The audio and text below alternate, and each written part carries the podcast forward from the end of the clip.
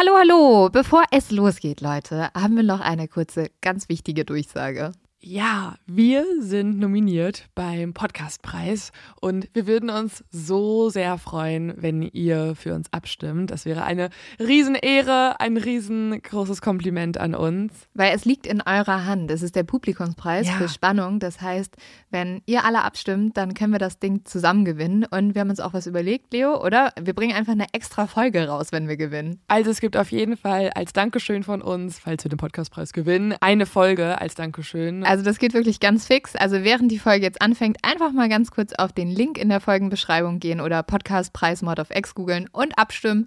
Dankeschön! Dauert nur wenige Sekunden und man muss sich auch nicht registrieren. Und jetzt geht's los mit der Folge.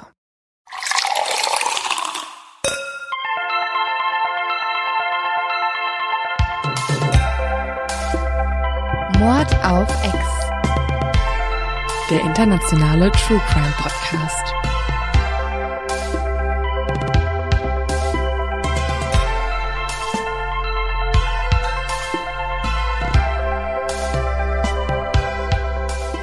Hallo und herzlich willkommen zu einer neuen Folge Mord of X.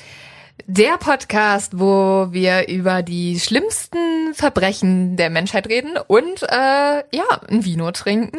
Heute wieder Kaffee, nur zur Ergänzung. Äh, ja, das Gute ist, Leo war jetzt ganz lange in Köln.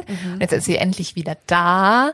Und wir sind beide wieder zusammen in München. Es fühlt sich an wie eine Reunion. Unsere Fernbeziehung hat sich wieder umgewandelt in eine persönliche Beziehung. Und ich habe gemerkt, ich bin nicht der Mensch für Fernbeziehungen einfach. Nee, es ist also, ich glaube, wir haben so viel telefoniert. So viel Ja. habe ich in keiner Beziehung bisher Und so telefoniert. viele WhatsApp-Nachrichten. Ich wache auf mit deinen WhatsApp-Nachrichten, ich gehe schlafen mit deinen WhatsApp-Nachrichten und auch nachts.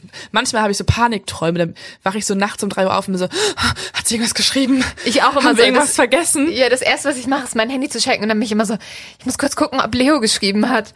Es ist auch einfach, also das kommt halt einfach, weil wir beide halt chaotisch sind, klar. Mhm. Und wir haben so viel gerade auf der To-Do-Liste, weil diese Sache, dass wir halt unsere eigene Produktionsfirma gründen, was sich immer noch wie ein Witz anhört, ist halt sehr stressig, weil zum Beispiel jetzt gerade sind wir beide nicht krankenversichert, weil wir einfach unser Leben nicht unter Kontrolle Oh haben. mein Gott, ey, das Das kann man eigentlich niemandem erzählen. Nee, und dann, ich habe auch bei der Krankenversicherung angerufen und war so, hi, ich bin jetzt selbstständig.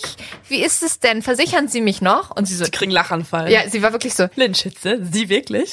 sie war so, nee, im Moment sind Sie nicht versichert. Und ich so, ich laufe halt jetzt nur noch so über die Straße und bin so, wenn mir ein Auto so ein bisschen zu nahe kommt, stopp!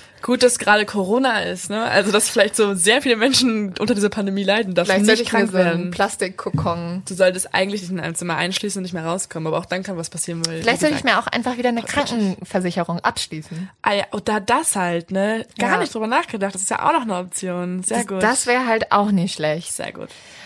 Ich habe eine Idee, Lynn. Okay. Ich möchte hiermit ähm, Immer Angst, wenn du sowas sagst. Das Ich klingt immer so. Das sind immer Sachen, die man nicht bespricht. Und ich mach, ich finde es gut, dass wir manchmal Sachen nicht mehr besprechen. Vorher haben wir Nee. es öfter mal Sachen besprochen. So, machen wir eigentlich so, also wollen wir mal wieder einen ungelösten Fall machen? Ja, oder wa- warum nicht? Ja, aber Leo, du kommst immer auf so weirde Ideen, ne? Du bist dann immer so, ja, was hältst du davon, wenn wir jetzt einfach mal nackt durch die Münchner Innenstadt Schon laufen? vorgeschlagen. Doch. Außer bei diesem Spiel, Ja. wo man vielleicht verlieren könnte. What are the odds? Kennt ihr das übrigens? Das ist dieses Spiel, wo man ähm, so ein bisschen, ein bisschen wie äh, Das ist halt so wirklich wenn, nur für Leute, die Scheiße machen wenn wollen. ich du wäre quasi, Ja. aber mit Wahrscheinlichkeiten noch das haben so gespielt. Leute mit Zähnen gespielt und du. und ich. Ich lieb das. Man macht immer coole Sachen am Ende. Aber was willst du machen? Erzähl. Also, ich habe eine Idee für eine kleine Mini-Kategorie, aber Noch ich möchte, eine? oder eine Rubrik nennt man das ganz sehr, glaube ich, eher. Ja, ich weiß, wir haben schon echt viele, deswegen möchte ich gerne diese, diese Rubrik ins Leben rufen und äh, fordere alle Exis da draußen auf, mir zu helfen, weil es ist wahrscheinlich sonst viel Arbeit. Es ist eine Rubrik und in dieser Rubrik geht es um eine Quizfrage, die ich dir gerne stellen möchte manchmal. Aber ich würde sie einführen als nicht festen Bestandteil, weil das halt echt viel Arbeit ist, aber so ab und zu mal wieder die Rubrik droppen. Wie findest du das? Also heißt das, ich muss Die True, die, die True Crime Quizfrage. will ich Oh das nee, Ganze aber da muss ich ja Wissen zeigen. ein bisschen. Aber ich stell, ich gebe dir auch eine, ich gebe dir eine Möglichkeit, okay? Ja, das ist trotzdem wie zu Ist egal, Schulzeiten. Lynn, wir, wir Ja, komm, mach, entblößen uns hier sowieso schon. Ja, hau raus. Okay. Also, es ist immer eine True Crime Quizfrage und die, die ich jetzt fragen möchte, ist, ähm, stimmt es, dass jedes Jahr 50 Menschen an ihrem Kugelschreiber ersticken? Dass das die Todesursache ist. Stimmt es oder nicht? Also ich möchte vorab sagen, das wäre zum Beispiel so eine Todesursache. Die komplett auf uns zutreffen ja, könnte. Also da wäre halt so niemand überrascht, wenn das passieren würde bei mir. Dann wäre jeder so, ah oh, ja. Blindschütze starb an ihrem Kugelschreiber. Ähm, also das ist jetzt so eine Frage. Mhm. Äh, das klingt so absurd und nicht möglich, dass ich schon wieder glaube, du hast es deswegen extra gewählt und es ist wirklich so. Da muss ich dir hiermit leider die traurige Antwort geben, es ist falsch. Oh Stimmt nicht. Es sterben 100 Leute an ihrem Kugelschreiber. Krass, oder? 100 Leute ersticken an ihrem. Ich verstehe es nicht. Die, also ich kau da auch manchmal dran, aber da muss ja irgendwer den so weit reinkauen und dann so und dann bist du tot. Vielleicht ist das so weißt du, so richtig die ganzen Workaholics, so die Verzweiflung am Arbeitsplatz. Zuerst so ein bisschen drauf kauen, dann wird's immer später, man kriegt das Projekt nicht, ach komm, scheiß drauf, rein. Und dann erschrickt man sich auch noch und dann ist er plötzlich dran. Kann passieren. Okay, ja gut. Äh, ja. Wie fandst du die Kategorie? Ja, haben wir einen Namen dafür? Die True Crime Quiz Frage. Die True Crime. Stimmt es? Das ist zu allgemein, finde ich. Ich mag's. Egal. Überlegen wir uns zum nächsten Mal. Tod, Wahrheit oder Tod? Nein. Hm. Okay. Okay, ja, fand ich gut. Also wenn ihr daraus nämlich random True Crime Facts oder irgendwelche Wissenssachen seht, die auf diese Kategorie, Rubrik, sorry, für alle mhm. grammatikalischen Freaks diese Rubrik zutrifft, dann äh, schickt die gerne ein. Ah. Ich finde das eigentlich ganz cool. Ja, ich habe nämlich noch ein paar andere aufgeschrieben und ich bin bei manchen, oh mein Gott, ich komme später zu dem Leo-Tipp und der wird euch auch nochmal weghauen, ne? Das ist so ein absurder Leo-Tipp. Okay, geil. Und jetzt geht's weiter. Und zwar mit dem zu dumm zum Verbrechen. Das spielt diesmal gar nicht so weit entfernt von wo auch unser Fall spielt, nämlich in Seattle. Und ich muss sagen, das ist glaube ich, eins meiner Lieblings zu dumm zum Verbrechen bisher. Und zwar wollte ein Mann nachts bei einer Tankstelle bei einem Motel Benzin stehlen. Und das hat er so gemacht, indem er halt immer den, den Schlauch in den Mund gesteckt hat und angesaugt hat und dann wollte er das halt so ausspucken und damit Benzin stehlen. Oh mein Gott. Aber das machen ja, also das ist ja so die bewährte Wirklich? Methode. Mhm. Du saugst das eigene, mein Gott, ich denke, manchmal erfahre ich Sachen über die Welt und Warum wusste ich das nicht? Also wenn du den, glaube ich, so ein bisschen ansaugst, dann kommt das Benzin raus und dann kannst du das irgendwie so stehlen. Aber ich weiß es jetzt auch nicht genau. Ach so, oh, oh mein ja. Gott, oh mein Gott. Ich dachte gerade, dass er halt immer was Nein. so aufsaugt und dann so ausspuckt und wieder aufsaugt, ausspuckt, nee. aussaugt, ausspuckt. Ich glaube, du musst es so ein bisschen ansaugen. Ähm, ja, und dann hat halt der, der Tankstellenbesitzer, hat die Polizei benachrichtigt. Aber die Polizei, als sie kam, hat diesen Mann nur noch kotzend gefunden, weil er hat nicht den Benzinschlauch angesaugt, sondern den Ausgang des Abwassertanks. In dem Sinne hat er im oh. wahrsten Sinne des Wortes Scheiße geschluckt. Oh nein. Und äh, ungünstig. Ja, der der Besitzer von dieser Tankstelle hat dann auch gesagt, er hat noch nie so was Dummes in seinem ganzen Leben gesehen und hat noch nie so gelacht und deswegen will er auch keine Anzeige erstatten. Also ja, Bro, du hast schon Strafe genug erhalten durch die Scheiße in deinem Mund. Aber das ist auch ein sehr ungewöhnlicher Moment, wo man sich lieber wünscht, Benzin in seinem Mund zu haben als Scheiße. Also oh. Benzin ist das, das Getränk der Wahl. Nice. Das war schon also ein richtig schlechter Tag für den Typ, würde ich sagen. Naja, er hatte halt Benzin erwartet und hatte Scheiße im Mund. Ich glaube auch, dass es ein schlechter Tag war. Ich glaube auch. und jetzt kommen wir zum zweiten Teil vom Green River Killer. Wollen wir kurze Zusammenfassung geben? Ja, gerne. Magst du das machen? Mhm. Also für Leute, die jetzt gerade zum zweiten Teil einsteigen, keine Panik. Es ist einer der außergewöhnlichen zweiten Teile eines Falls, in dem man einsteigen kann, ohne den ersten gehört zu haben. Der erste Teil nämlich war die sehr lange Suche nach dem Green River Killer, die sehr, sagen wir mal, ja schon eher schwierig vonstatten gegangen ist. Also die Person, die gesucht wurde, erzählen wir euch heute, wer das ist. Die konnte ganz lange nicht gefunden werden. Also der Green River Killer hat in Seattle und in der Umgebung von Seattle, also in Washington State, 49 Frauen ermordet. Von der Suche hat Leo euch in der letzten Folge so ein bisschen erzählt. Und äh, dafür wurden sogar John Douglas und Ted Bundy und alle möglichen Leute wurden zu Rate gezogen. Okay, das muss man einmal noch mal kurz ja. erzählen. Wenn, du kannst ja einfach sagen, ja, da war halt Ted Bundy auch noch als Profiler ja. in dem Team und hat danach auch noch ein bisschen nach seinem Riverman Buddy gesucht. Also es war schon so, dass der Hauptkommissar war David Reichert oder Reichert, wie ich ihn genannt habe, und ähm, Richard Krask. Aber da sie lange keine richtigen Hinweise hatten und irgendwie kein Profil erstellt bekommen haben, wurde irgendwann auch Ted Bundy zu Rate gezogen und im Gefängnis interviewt. Und in dieser Folge erfahren wir jetzt eigentlich, wer es wirklich ist und ob das alles so stimmt, was sie gedeutet haben. Genau, wir steigen jetzt nämlich ein an einem Montag. Es ist der 10. September 2001. Und wie wir es schon gesagt haben, es gab eigentlich eine riesige Green River Task Force. Super viele Männer haben an diesem Fall gearbeitet und auch Frauen. Der Fall ist aber ins Nichts gelaufen. Man war verzweifelt und am Ende ist ein Mann übrig geblieben, der sich immer noch durch diese Akten gewühlt hat, der als einziger noch auf diesen Fall angesetzt war. Und das war Tom Jensen. Also von über 100 Männern ist nur noch einer übergeblieben, Tom Jensen. Das ist ein bisschen bitter eigentlich. Genau, und dieser Mann hat dann über elf Jahre lang alleine an dem Fall gearbeitet. Und Tom Jensen war auch eigentlich der Einzige, der sich noch so richtig für diesen Fall interessiert hat, weil man muss sagen, von einem Killer, der nicht gefasst wird, will niemand was wissen, weil einerseits ist das schlecht für die Politik, aber auch für die Polizei, weil dieses Bild, da ist, läuft jemand frei rum, der hat mehrere Frauen getötet und wir können ihn nicht kriegen, möchte kein Politiker haben, der wieder gewählt wird, kein Polizeichef mhm. hat das gerne.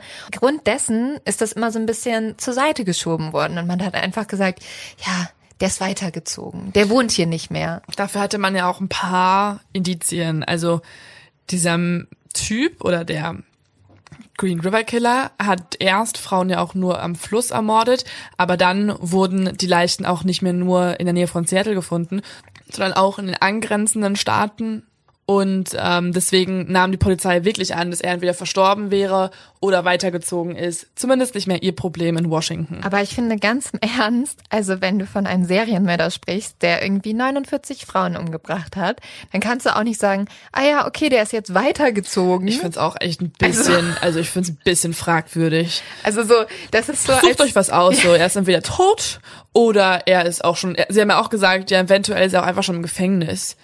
Oder aber er ist halt, halt weitergezogen. So, also es ist so richtig so, ja gut, aber wenn er dann in New York 10.000 Leute umbringt, ist es halt nicht mehr so schlimm, oder wie? Ne? Jetzt ja. gerade ist er nicht mehr in Florida, bald ist er weiter in Georgia. Ja, finde ich auf jeden Fall ein bisschen komisch. Und der einzige Mann, wie gesagt, ist Tom Jensen. Und Tom Jensen muss man auch sagen, der ist halt so ein, so ein ganz ruhiger, zurückgezogener Mann und der arbeitet die ganze Zeit ganz ruhig an diesem Fall weiter und er hat unter anderem eine Datenbank erstellt, wo er alle Tipps und Hinweise zu dem Fall gesammelt hat. Er gibt nämlich nicht auf. Er hat unter anderem Textilfasern gefunden am Tatort, menschliche Haare, rot, braune und blaue Farbartikel, die sind sehr wahrscheinlich von einem Auto. Es könnte aber auch Dosenlack sein, wie zum Beispiel von jetzt so einem Sprayer, der halt irgendwie so, ja, mhm, Graffiti, Graffiti macht oder so. Und, und das ist jetzt sehr, sehr wichtig, er hat Sperma gefunden. Wir befinden uns ja jetzt im Jahr 2001 und 2001 passiert etwas, das die ganze Kriminalgeschichte aufwühlt, nämlich der DNA-Nachweis wird erfunden. Und wir hatten das ja wirklich jetzt in vielen Fällen gehabt, die eigentlich total hilflos waren und wo man gedacht hat, man findet den Täter nie mehr. Und die ganzen Fälle werden auf einmal aufgerollt. Mhm. Unter anderem auch dieser Fall. Nämlich Jensen schickt jetzt ein Päckchen mit Sperma, Vaginalabstrichen der Opfer, und Haar- und Speichelproben von dem Verdächtigen oder beziehungsweise von mehreren Verdächtigen ins Kriminallabor. Und der Sheriff, über der das Ganze bewilligt, über den haben wir übrigens auch schon gesprochen, das ist nämlich Dave Reichert. Der ist jetzt nämlich ganz nach oben gekommen und ähm, Dave war derjenige, der sich immer so viel die Haare gekämmt hat und immer so viel gepumpt hat in ja. der Muckibude und so. Er wollte Respekt von den anderen. Ja, und der ist auf jeden Fall auch richtig stolz auf seinen neuen Posten, muss man sagen. Ja. Komisch, dass er eigentlich befördert wird, wenn er sehr, sehr lange erfolglos war in diesem ganzen Fall. Vielleicht ging es dann doch ein bisschen mehr rüber, wie er sich gegeben hat, als das, was er geschafft hat. Denkst du, er ist jetzt gerade traurig, weil Biden gewonnen hat? Wahrscheinlich, Leo. Oh mein Gott. Oh, der arme er Davy. Oh. Die Untersuchung dieser DNA dauert allerdings ein ganzes halbes Jahr. Also man muss dazu natürlich auch sagen, die wurden damals wahrscheinlich überrollt und es gab noch viele andere Fälle, aber ein halbes Jahr finde ich schon extrem lange für Dafür, so einen dass ein großen Serienmörder. Fall. Ja. Also nochmal da auch eine Notiz zu. Man muss auch sagen, dass es später, also im Jahr 1984 und 85 sind über 40 Leichen aufgetaucht, die dem zugeschrieben werden, diesem speziellen Mörder, aber danach halt nicht mehr so schnell. Also danach war es ja immer nur so eins, also ist natürlich immer noch schlimm, aber so vielleicht auch mal fünf Jahre Pause. Das war nämlich auch die Tatsache. Gut, aber man könnte schon davon ausgehen, dass es irgendwie einen Serienmörder gibt, der noch aktiv ist. Genau, der vor allem, der auf freiem Fuß ist Ja. und der noch kein, keine, nicht, also ich will nicht sagen Rache, aber der noch nicht dafür büßen musste. Und es gab genug Angehörige, die sich das sehr gewünscht haben. Deswegen ist es schon ein bisschen schockierend, dass es so lange gedauert hat. Aber am 10. September 2001 kriegt Tom Jensen dann die Resultate. Und er kann es nicht glauben, nämlich die DNA, die bei allen Opfern gefunden wurde. Also er hat ja auch diese Vaginalabstriche eingesendet und das hat er von fünf Opfern eingeschickt und von jedem Opfer stimmte eine DNA, also da wurde eine fremde DNA gefunden, wo man von ausgehen kann, diese Person hatte kurz vor dem Tod mit den Opfern noch Sex. Und die stimmte überall überein. Also wir können uns total sicher sein, das ist der Killer. Und Tom Jensen kennt diesen Mann schon. Dave. Dave. Dave ist es gewesen. Sein Bruder. Nein. Und Jensen versammelt jetzt Reichert und Brooks, das sind ja die ehemaligen Kommissare, die an diesem Fall gearbeitet haben. Und die setzen sich alle zusammen und öffnen diesen Brief. Gott, das ist so als das Gegenteil von so einer, von so einer 20.15 Uhr Show, wo am Ende der Gewinner bekannt gegeben wird. Das ist ein bisschen das Gegenteil. Ich stelle mir auch so vor, wie sie so alle in so einem Kreis sitzen, in so einem Dreieck. Und im Hintergrund läuft so eine Musik, so ein Spann Spannungsbrummen. Und dann, so dann dim, liegt dim, so auf, dim, dim. ja, auf, dieses, auf so einem Tisch in der Mitte liegt so nur dieser Brief. Und dann packt ihn irgendwer. Und dann gibt's so einen Herzschlag, der so eingespielt wird, laut im Raum, wirklich wie in so einer Show. Und der Serienmörder ist. Bam, bam. Die neue Bachelorette 2020 heißt. Ja, und es ist ähm, tatsächlich nicht der Taxifahrer, wie ja einige vermutet haben. Oder irgendwer von anderen 200 Verdächtigen oder einen sehr näheren Verdächtigen. Es ist ein Mann, den sich die Polizei schon mal angeguckt hat, den sie aber fallen gelassen haben als Verdächtigen, weil dieser Mann hat zweimal einen Lügendetektortest zu dem Fall bestanden. Und aufgrund dessen hat die Polizei gedacht, ja, der ist auf jeden Fall unschuldig. Also wenn diese Methode bei ihm nicht funktioniert hat, dann ist er bestimmt unschuldig, klar. Und dieser Mann ist von Beruf aus Lackierer in einer LKW-Fabrik, also das passt schon mal perfekt. Und er heißt Gary Leon Ridgway. Da haben wir ihn. Von dieser riesigen Taskforce haben nur zwei Polizisten die ganze Zeit daran gedacht, dass Gary schuldig war. Einer war sich wirklich tot, tot sicher, weil er hatte eine Zeugin verhört, welche erzählt hat, dass Gary Ridgway sie fast erdrosselt hat. Und deswegen war er die ganze Zeit so, hey, Könnte man vielleicht Ja. als Beweismittel gelten lassen, so? Aber rate mal, welcher Mann sich am Ende auf die Fahne schreibt, ja, ich wusste das die ganze Zeit. Ich, Wenn, ja, wenn er noch gelebt hätte, Ted Bundy. nein, äh, unser Lieblingskommissar Dave Reichert. Nicht mehr Lieblingskommissar. Ja, der Das war so richtig so, John. Also ich, ich wusste das. Ich habe jetzt einfach mal 30 Jahre lang nichts getan in dem Fall, weil ich wollte einfach die Spannung halten, ne? Aber, aber ich, ja, Und ich wollte Politiker werden. Ich dachte, das bringt mir irgendwie als Republikaner ein bisschen was, dass ich schon bekannt Ja. bin, dadurch, dass ich es verkackt habe, keine Ahnung. und ist ja, also, egal, wenn so ein Serienmörder frei rumläuft. Naja, egal. Also wir wollen ihn auch nicht zu sehr bashen, aber für mich ist er Aber immer noch doch. der Mucki-Mann. Ja. Und jetzt haben sie ja eigentlich einen Verdächtigen und man könnte jetzt mit Vollpower anfangen loszulegen. Aber 2001 ist ja noch ein Ereignis passiert, das die ganze Welt in Schockstarre gelegt hat. Und zwar ist es der 11. September 2001, wo die Anschläge auf das World Trade Center passiert sind und auf das Pentagon. Kurz vor diesen Anschlägen finden sie raus, dass Gary der Täter ist. Und dann muss aber die ganze Polizei natürlich erstmal sich um die Anschläge von 9-11 kümmern. Und deshalb wird der Fall erstmal wieder so ein bisschen zur Seite gelegt. Ist aber auch schon wieder sehr bezeichnend, weil vorher wurde 30 Jahre lang der Fall auch so ein bisschen zur Seite gelegt, so er ist weitergezogen. Und dann passiert ein Attentat, und ich will es natürlich nicht runterreden, weil Amerika hat sowas Ja, vorher also noch nicht, noch nicht die Welt erlebt. hat sowas vorher noch aber nicht erlebt. ich weiß, aber trotzdem haben sie gerade den Namen von dem, was wollen sie denn machen? Nicht ganz, ganz Amerika kann nach New York fahren, da müssten da halt ta- Tausende, also so war es ja auch nicht. Und klar, das schockt dich und macht dich wahrscheinlich auch erstmal arbeitsunfähig, aber dann haben sie den Namen von einem Serienmörder und müssen den Original nur noch verhaften. Aber so ist es nicht, dass die noch irgendwas anderes machen müssten. Aber ich kann dich beruhigen, nämlich die alte Taskforce denkt sich genau das und die treffen sich alle und zwar nicht bei der Polizei, weil bei der Polizei ist ja gerade was anderes los, sondern im privaten Haus einer Agentin, die heißt Faye Brooks. Die möchte ich auch mal kurz noch nennen, weil es gab auch eine coole Frau, die daran beteiligt war. Die dürfen wir nicht außer Acht lassen. Und sie schmieden einen Plan. Sie wollen den Kreis der wissenden Personen, nämlich der Personen, die wissen, dass Gary der Täter ist, sehr, sehr klein halten.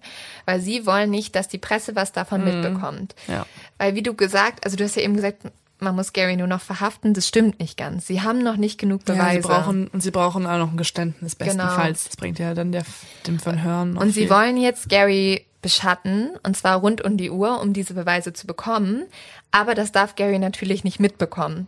Deshalb schauen sie halt überhaupt, also schauen sie wirklich, dass niemand noch davon irgendwas hört. Und wenn die Presse was weiß, haben wir mitbekommen, äh, bei der Suche schon im letzten Teil, geht's meistens schief, weil die Presse irgendwie dann selbst zu Gary fährt und ihm irgendwelche Fragen stellt, so, ja, übrigens hast du es gemacht und dann könnte er noch irgendwie abhauen oder so. Also sobald die Presse es mitbekommt, in Amerika vor allem, läuft's nicht mehr so geil für die Polizei.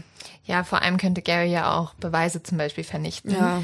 Der zweite Schritt von ihnen ist nämlich, sie wollen, sie wollen die alten Akten auch noch nach weiteren Beweisen durchsuchen, um halt so viel Material zu kriegen, wie es geht. Und jetzt, glaube ich, müssen wir uns erstmal diesen Gary anschauen, weil das ist auch genau, was die Taskforce dann macht. Und ich habe jetzt natürlich auch mal ein bisschen für euch recherchiert und mich da reingelesen. Ist ja auch dein Job. Ist ja auch, ich bin eure Taskforce. so richtig so auf Engeln so, ich hab dann auch mal. Ah, heute war ich mal großzügig. Ich finde es tatsächlich super, super spannend, weil, also, als ich das erste Mal von diesem Fall gehört habe, habe ich mir einfach gedacht, wie kann jemand 49 Frauen umbringen? Ja. Wie kann man das machen? Ja, frage ich mich auch immer noch, ehrlich gesagt. Und deswegen lieb ich ja so, also lieb ist falsch gesagt, aber ich finde es super spannend, immer in die Kindheit zu blicken, weil Man es bekommt gibt dann halt schon oft da Auslöser drin. Es gibt immer einen Auslöser in der Kindheit, total. Es gibt für mich trotzdem nie die Begründung so Nee. richtig, aber äh, also die Recht, es gibt nicht die Rechtfertigung. Aber man kann Sachen erklären Genau, oder ja. Mhm. also vor allem besser verstehen. Also nicht, nicht verstehen, aber wie es dahin kommen konnte. Doch, total, ja. Gary wird in South Lake City in Utah geboren, aber zieht mit seiner Familie kurz danach nach Washington State. Und hier bauen sie ein Haus sehr nah am Pacific Highway. Gary hat mehrere Brüder, also er ist der mittlere von drei Söhnen. Und nach außen wirkt so seine Familie wie so die perfekte Familie, nette Nachbarn, total lieb, zu, ja, immer so, kann man immer mit quatschen. Aber ganz im Ernst, man weiß halt nie, was hinter den Türen da abgeht. Und so ist es auch bei Gary, nämlich die Familie ist eher das Gegenteil. Vor allem Garys Mutter. Diese missbraucht nämlich die ganze Familie, sowohl verbal wie auch körperlich. Und vor allem den Vater. Sie zerschlägt sogar einmal beim Essen einfach so einen Teller auf dem Kopf des Vaters. Und der Vater ist total, also der geht überhaupt nicht dagegen vor. Also der bleibt da auch einfach sitzen, steht dann irgendwann auf und geht. Und man muss sagen, das ist sowieso so ein, so ein bisschen das System in der Familie. Also die Mutter ist super dominant und kontrolliert jeden, unter anderem auch Gary. Und Gary hasst es richtig, richtig doll. Ja. Ähm, und der Vater nickt halt immer nur und sagt, ja gut, kann ich nichts machen. Und jetzt einmal kurz die Parallele zu dem Profil von John Douglas. Erinnerst du dich noch, dass ich letztes Mal auch meinte, beziehungsweise nicht, ich meinte, dass John Douglas meinte, dass es eine Person sein muss, die eine Art Drachenfigur als Mutter hat. Also eine Mutter, die kontrollierend und herrisch ist und die Gewalt ausübt. Und genau das ist ja hier der Fall. Und in den Fällen, die John Douglas kennt, ist der Vater oft Alkoholiker, abwesend oder auch gewalttätig, also reizt sich so ein bisschen ein in das Verhalten. Und hier ist der Vater anscheinend, also er ist zwar anwesend, aber anscheinend geistig abwesend, weil er nichts dagegen macht. Ja, das trifft auf jeden Fall komplett zu. Und bei Gary entwickeln sich jetzt zwei Sachen. Einmal ein riesiger Hass gegen seine Mutter, aber insgesamt gegenüber Frauen, mhm. weil so das einzige Bild von Frauen, was er hat, ist eine dominante Frau, die komplette Macht über ihn besitzt und er kann nichts tun, um diese Macht zurückzugewinnen. Mhm. Und das Bild von seinem Vater, der so total immer kuscht und Gary sagt sofort, ich möchte das Gegenteil von meinem Vater werden. Ich möchte immer die Macht über Frauen besitzen. Ich, ich möchte, möchte sie niemand, töten. Ja, ich möchte so weit gehen, dass sich keine Frau mir gegenüber widersetzen kann, dass keine Frau mit mir das machen kann, was meine Mutter mit meinem Vater gemacht hat. Ja, das ist so gruselig, dass der John Douglas einfach eins zu eins richtig lag. Eins zu eins. Dieser Hass auf Frauen und dann am besten auch noch Frauen, die einfach zu haben sind, wie eben Prostituierte. Ja, das kommt nämlich auch noch dazu. Also Gary kommt schon sehr schnell in den Kontakt mit Prostituierten. Das geschieht über seinen Vater. Nämlich sein Vater fährt öfters mit dem Bus mit Gary über diesen Strip, wo halt die ganzen Prostituierten am Rand stehen. Und der Vater äußert sich immer sehr abfällig gegenüber Prostituierten. Also er sagt immer, ja, die sind der Abschau Schaum der Gesellschaft. Aber es ist auch wieder so ein Zwiespalt, weil gleichzeitig verkehrt der Vater auch mit Prostituierten. Also er schläft mit ihnen. Mhm. Ja. Get your shit together, okay? Ja, aber so also Meinung. ja, ja kannst nicht Leute als Abschaum bezeichnen, also kannst du sowieso nicht. Und dann halt sagen, ja gut, aber hingehen gehe ich und das ist in Ordnung. Mhm. Aber was ja wirklich das, das Schlimmste eigentlich in Garys Kindheit war, war, wie gesagt, diese Mutter. Und nicht nur, weil sie ihn irgendwie verbal beschimpft hat oder auch blamiert hat. Also sie, sie macht das immer wieder, dass sie zum Beispiel Gary, Gary pinkelt noch ins Bett, bis er 13 Jahre alt ist. Was ja auch immer ein Zeichen ist, ne? mhm. ne? Also. Und seine Mutter zieht ihn halt damit auf. Vor den Brüdern, vor den Freunden und sagt immer, ja, Gary, der, der pinkelt sich immer noch ins Bett. Und das wird halt dann irgendwie zum Kreislauf, wenn du versuchst nicht mehr ins Bett zu pinkeln und dann das unbedingt nicht darfst und so weiter, weil du hast Angst davor, machst du es halt noch umso eher, weil du dann so viel Angst hast und dann wird es ein Teufelskreis. Ja, und dazu kommt, dass die Mutter noch eine Bestrafung für Gary hat, wenn er ins Bett pinkelt. Sie zwingt ihn nämlich in eine kalte Badewanne zu gehen. Und jetzt wird's sehr, sehr merkwürdig. Nämlich auch als Gary noch zwölf oder dreizehn Jahre alt ist, also schon im Teenageralter, wäscht seine Mutter ihn mit der Hand und zwar den ganzen Körper, vor allem seine besonders dreckigen Körperteile, seine Genitalien. Ja, also man merkt hier wirklich, dass es eine Frau, die vermittelt ihm ein absolut falsches Bild von, ähm, ja, also im Grunde halt auch von Sex dann eigentlich, weil du kannst ja nicht naja, genau deine die Frau, also sie missbraucht ihren eigenen ja. Sohn. Ja. Also das muss man wirklich in dem Moment ganz deutlich sagen. Also sie holt ihm eigentlich einen runter in dieser Badewanne und dabei hat sie selbst kaum etwas an. Also sie trägt nur Unterwäsche.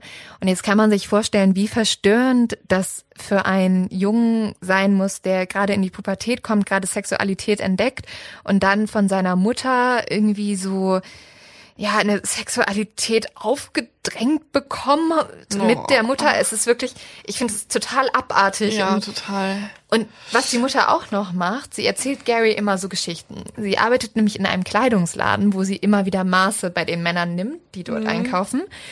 Und sie erzählt dann Gary immer, ja, du, dann gehe ich immer auf die Knie bei diesen Männern, um halt Maß zu nehmen. Und diese Männer kriegen immer eine totale Erektion, wenn ich das mache. Das erzählt sie das, ihrem Jungen, während sie ihn wäscht und so. Mhm. Das ist so und daneben. Was sie auch noch macht, sie erklärt Gary dann, wie diese Erektionen aussehen und wie sie riechen. Was? Also es ist so eklig und es ist wirklich, also es ist halt ein Kindesmissbrauch. Ja, also es ist also ein sehr seltener, komischer Kindesmissbrauch von der eigenen Mutter. Es ist wirklich also, boah, Horror. Boah, ich find's auch richtig, richtig widerlich. Und also, ich, boah, ich verstehe es einfach auch nicht. Und ich finde, da kann man schon verstehen, warum Gary ein sehr gestörtes Verhältnis hatte, was Sexualität und auch was Frauen angeht. Mhm. Weil die ersten Bilder, die er davon bekommen hat, sind halt geprägt von seiner Mutter. Mhm. Und Gary hat dann auch zwei Fantasien, die seine Mutter betreffen. Die erste ist sehr sexuell. Die Mutter kommt nämlich manchmal nach Hause und legt sich im Bikini oder oben ohne in den Garten. Und damit ist Garys eigene Mutter die erste nackte Frau, die er jemals gesehen hat. Und er mhm. kommt jetzt in die Pubertät und wie gesagt, sie hat ihn ja, sie hat schon alles getan, um ihn irgendwie anzutören. Und das ist natürlich auch sehr verwirrend für ihn. Und jetzt würde ich einmal in ein Interview reinhören, wo er nämlich Folgendes erzählt hat.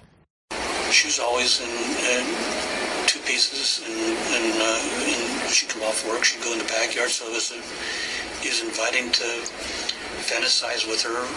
She was there sunbathing and tan, and uh, it was something that really uh, intrigued me. As all women like this, uh, I, uh, they're they're different, and they're um, it, it roused me to I get a, a hard on sometimes, and it was it was the only time I had an opposite sex in class everybody's clothes and stuff like that. This was a woman that was sometimes, uh, you know, laying down with no no bra on. I mean, you couldn't see anything but bare skin, was a turn on in a way. And I enjoyed looking out the window at her when she wasn't watching. Just a fantasy of wanting to uh, have sex, to touch her, feel her body, have her show me how to have sex because um, mother's teaching a lot of things, you know. It's just, I loved the part of her being a sex object, but I didn't like the part of her being a mother and. Also Gary erzählt ja jetzt, diese Frau hatte immer einen Zweiteiler an, sie kommt nach Hause, sie ging dann in den Garten und er sagt, sie spornte mich eigentlich dazu an, über sie zu faszinieren. Sie bräunte sich und irgendwas daran hat mich sehr angetörnt.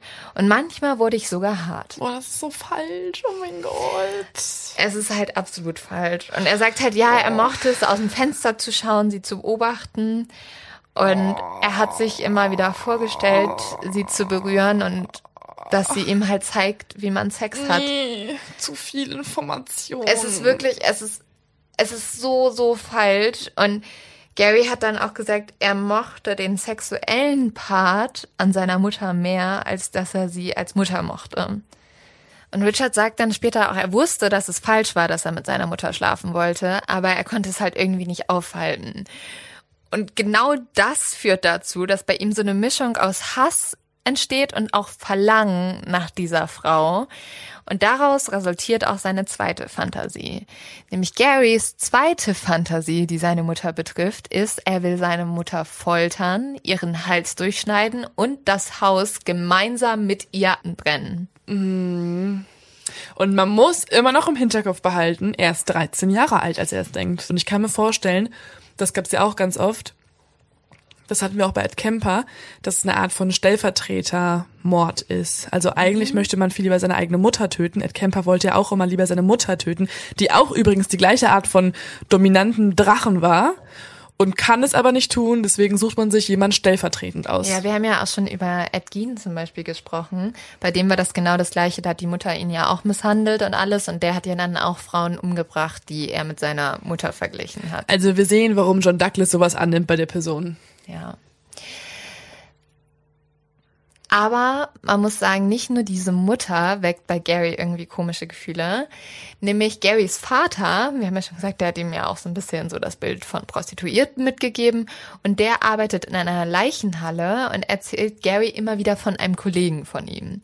Und dieser Kollege hat anscheinend Sex mit den Leichen in dieser Leichenhalle macht man da halt so. Ja, und ich frage mich halt so auch so, also ich verstehe irgendwie nicht so richtig, was bei diesen Eltern abgeht. Also ja. ich verstehe auch nicht, warum der Vater das seinem Sohn erzählt. So, ja, mein Kollege schläft übrigens mit den Leichen.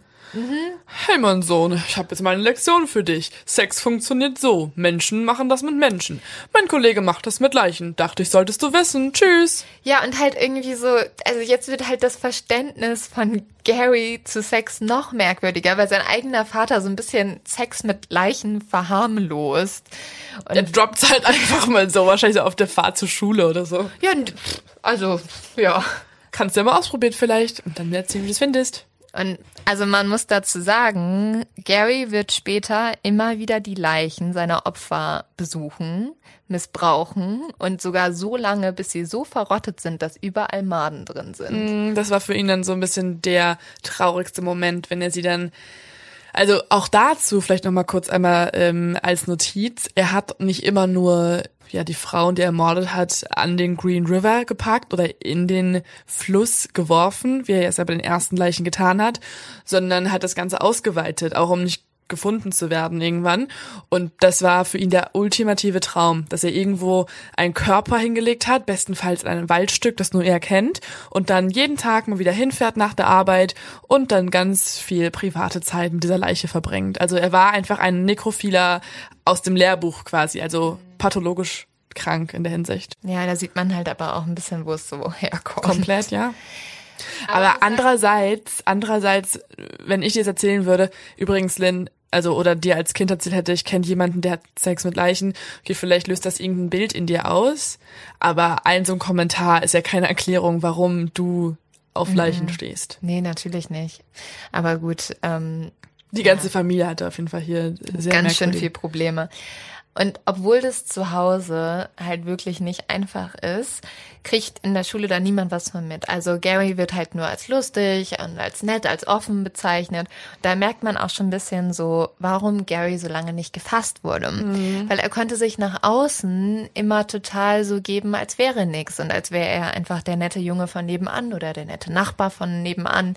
Und das hat er schon in seiner Kindheit gelernt. Aber ich finde, das ist öfters so, wenn so die Familie nach außen so perfekt ist, dann lernst du halt nach außen gut zu scheinen, egal was. Ja. Und das war bei Gary wirklich im frühesten Alter schon so.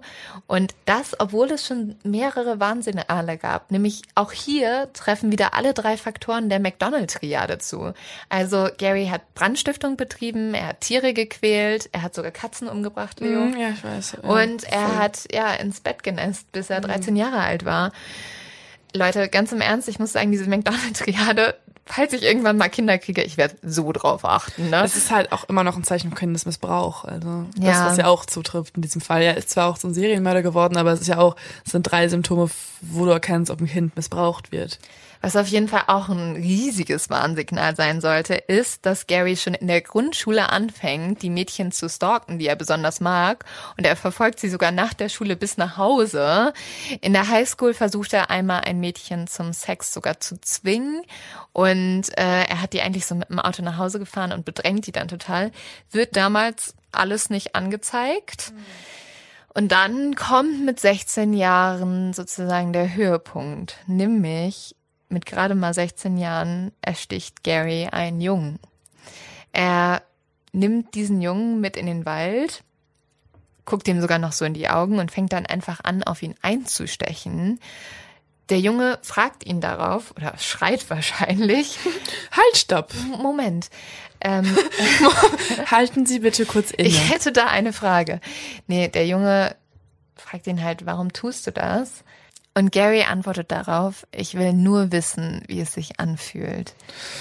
Das hatten wir doch auch schon bei dem Iceman. Diese Aber- Neugier. Ja, also halt wahrscheinlich auch, wenn du dann, also du hast schon Tiere umgebracht, hast nichts gespürt, jetzt willst du es irgendwie bei einem Menschen rausfinden.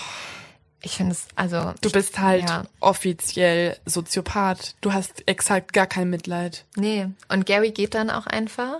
Der Junge überlebt aber. Deswegen wissen wir auch diesen Teil der Geschichte. Aber dieser Junge kennt Gary nicht. Und anscheinend hat er sich auch irgendwie nicht so viel das Gesicht gemerkt und so. Und die Polizei kann den Täter einfach nicht finden. Was vielleicht auch noch ganz wichtig ist, beziehungsweise was mich wirklich sehr überrascht hat, ist, dass Gary einen super niedrigen IQ hat. Also gerade mal 82. Das ist wirklich richtig unterbegabt eigentlich. Ähm, ich muss ganz ehrlich sagen, ich finde die ganze Geschichte und alles, was kommt, widerspricht dem aber so ein bisschen. Total, weil, ja. Also es hat schon einen Grund, warum die Polizei ihn lange nicht gefunden hat. Und soweit man das bei einem Serienmörder sagen kann, er ist da relativ clever vorgegangen. Deswegen hat mich und deswegen Ja. haben ihn ja auch lange Leute überhaupt nicht verdächtigt, weil die immer gesagt haben, der ist viel Ja. zu dumm dafür. Er musste auch Und mehrmals oft sind ja auch Serienmörder eigentlich hochintelligent. Gerade Ja. die organisierten Serienmörder, der ist ja eigentlich, er ist ein organisierter Serienmörder. Gerade im Vergleich zu einem Ted Bundy, der sich ja auch irgendwie mit dem so verglichen hat und der irgendwie Professor Mhm. der war. eifersüchtig und, war. Ja, also es ist schon, das ist schon beachtlich. Mhm. Gary musste aber mehrmals die Klasse wiederholen und hat deswegen erst seinen Schulabschluss mit 20 Jahren gemacht. Kurz danach kommt er mit seiner ersten Freundin zusammen, die heißt Claudia. Und das ist ein Mädchen, das aus der gleichen Stadt kommt, nur ein Jahr jünger ist als Gary. Und die beiden heiraten schon, nachdem sie zwei Jahre zusammen sind. Also geht relativ fix. Und gleichzeitig tritt Gary in die Navy ein und muss dann auch kurz nach der Hochzeit abreisen. Und was ich so, so heftig finde, obwohl Gary jetzt einen vernünftigen Job hat, er hat eine Ehefrau, er wohnt nicht mehr zu Hause, kontrolliert seine Mutter immer noch sein komplettes Leben. Zum Beispiel muss Gary seinen Gehaltscheck einfach zu seiner Mutter schicken und die überweist ihm dann ein Taschengeld. Ja, die will die komplette Kontrolle behalten. Vor allen Dingen nicht nur das, also die erste Ehe wurde von der Mutter aufs übelste schikaniert. Dieses, also das erzählt ja auch die Ehefrau, also die Ex-Frau später dann. Sie mussten die ganze Zeit auch immer die Mutter besuchen. Irgendwann hat die Mutter sogar die beiden gezwungen, bei ihr einzuziehen Ja, wieder. die haben halt gesagt, ja. Also, die haben gesagt, ja, wir wollen zusammenziehen. Und hat die Mutter gesagt, gut, ähm, dann kriegt ihr einen Wohnwagen bei mir im Garten. die durften nicht in ein Haus oder Apartment ziehen, die mussten in einen Wohnwagen ziehen. Es, oh, aber Nee, absolut abgefallen. Nee. Und vor allem, das erzählen die auch später noch, Gary hatte auch bis zum gewissen Alter, Mitte 20, keine Ahnung, wie teuer Lebensmittel sind. Er hat sich mega erschrocken, als irgendwann mal jemand meinte, ja, das kostet übrigens drei Dollar. Er war so, was, so viel kostet das? Weil er hat einfach bis dahin noch nie eingekauft für sich. er hat immer das Geld seiner Mutter gegeben und dann ist die losgegangen und hat ihm quasi alles wieder oh, nach Hause das ist doch gebracht. auch nicht heiß bei einem Typen, wenn der so Muttersöhnchen ist. Er hat ja auch nie was gesagt. Also diese ganzen, ich habe echt viel von den von der Ex-Frau gehört und das hörte sich alles schrecklich an. Zum Teil saßen die sechs Stunden am Küchentisch mit der Mutter und die Mutter hat die ganze Zeit nur geschrien und war wütend und hat auch den Vater von Gary angemacht und Gary saß da einfach nur sechs Stunden, hat kein Wort gesagt und Äh, ist dann gefahren. Ja, diese Mutter hat ihn halt komplett kontrolliert, das muss man ganz ehrlich sagen. Es ist wirklich wie so ein Sklave der Mutter dann. Gary ist ja jetzt in der Navy und deswegen ist er ja auch öfters nicht zu Hause, viel unterwegs. Und was man vielleicht mal sagen kann, was für Gary schon sehr, sehr wichtig ist in seinem Leben, ist Sex. Und äh, das bekommt er ja nicht, weil er seine Frau nicht sieht. Und deswegen fängt er an, zu Prostituierten zu gehen. Und später sagt er so, ja, also ich wurde ja gezwungen. Also ich musste ja, weil meine Frau war so weit weg. Als wäre es auch Der noch die Schuld der Frau. gestorben. Ja, also so richtig so, ich, ich musste.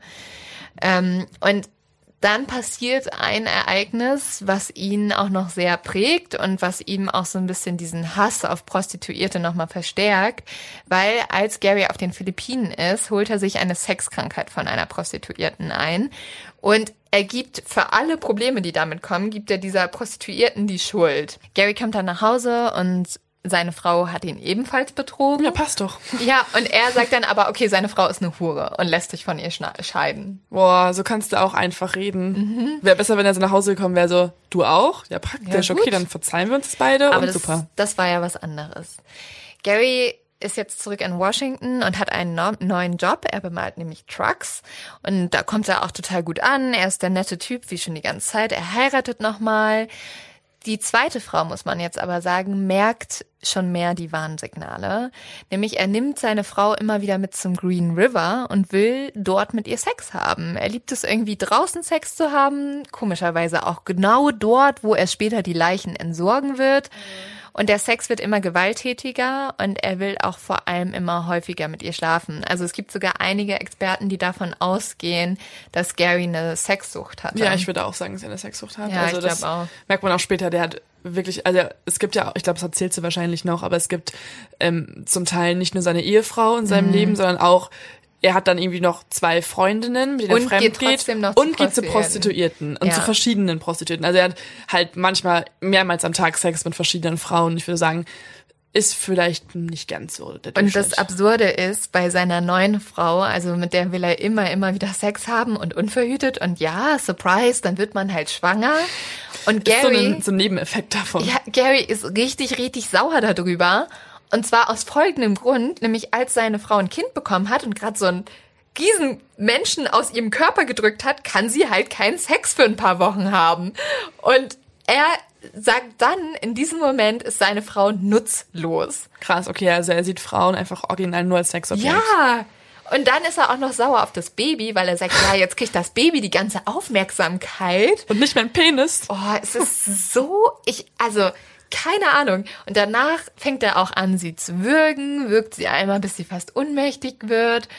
Und ja, Ja, er hat es, ist- also mit der Frau gibt's auch so, also das erzählt sie auch dann, die sind dann oft halt zum Picknicken in den Wald gefahren. Dort hat sich dann Gary manchmal von hinten an sie rangeschlichen Mm. und von hinten gewirkt und war dann so, ist doch nur ein kleiner Scherz.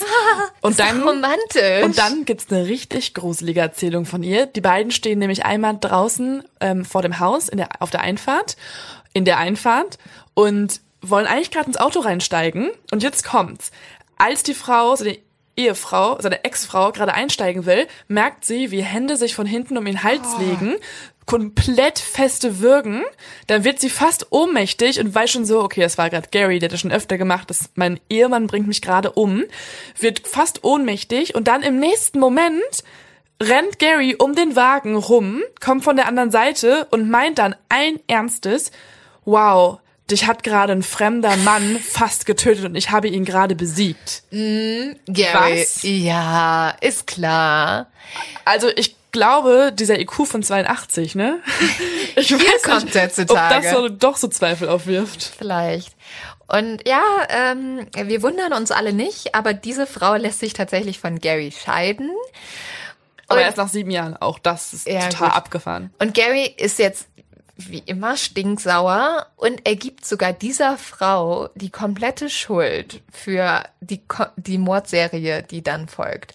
Er sagt nämlich, wenn er damals vielleicht seine zweite Frau umgebracht hätte, dann hätte er die ganzen anderen Frauen nie ermorden müssen.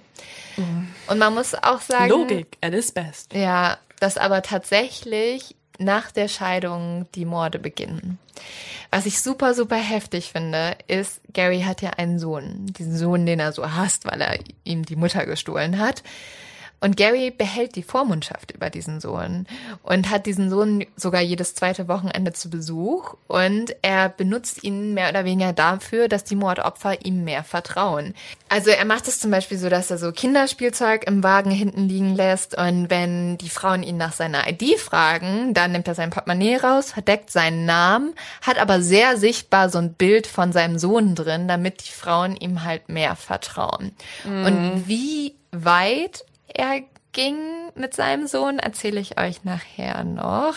Und im Sommer 1982 begeht Gary dann seinen ersten Mord. Wir haben schon kurz drüber gesprochen in der letzten Folge. Sein erstes Opfer ist ein 16-jähriges Mädchen, und zwar Wendy Lee Co Cofield.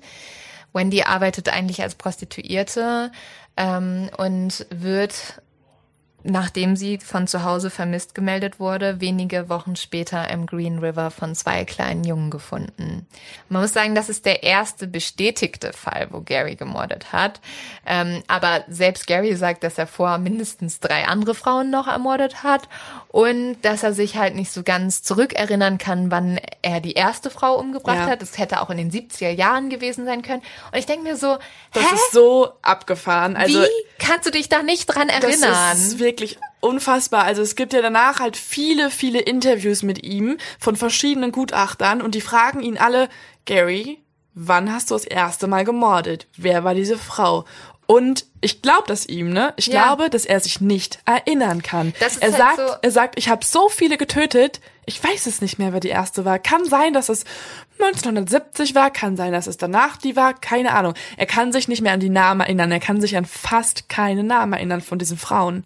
Ja, es ist einfach so, ja, ich weiß, ich habe gar keine Worte dafür, dass du halt dass du vergisst, wem du das Leben genommen hast, welche Leben du zerstört hast, von welchen Familien du das komplette Leben zerstört hast. Das vergisst du einfach mal.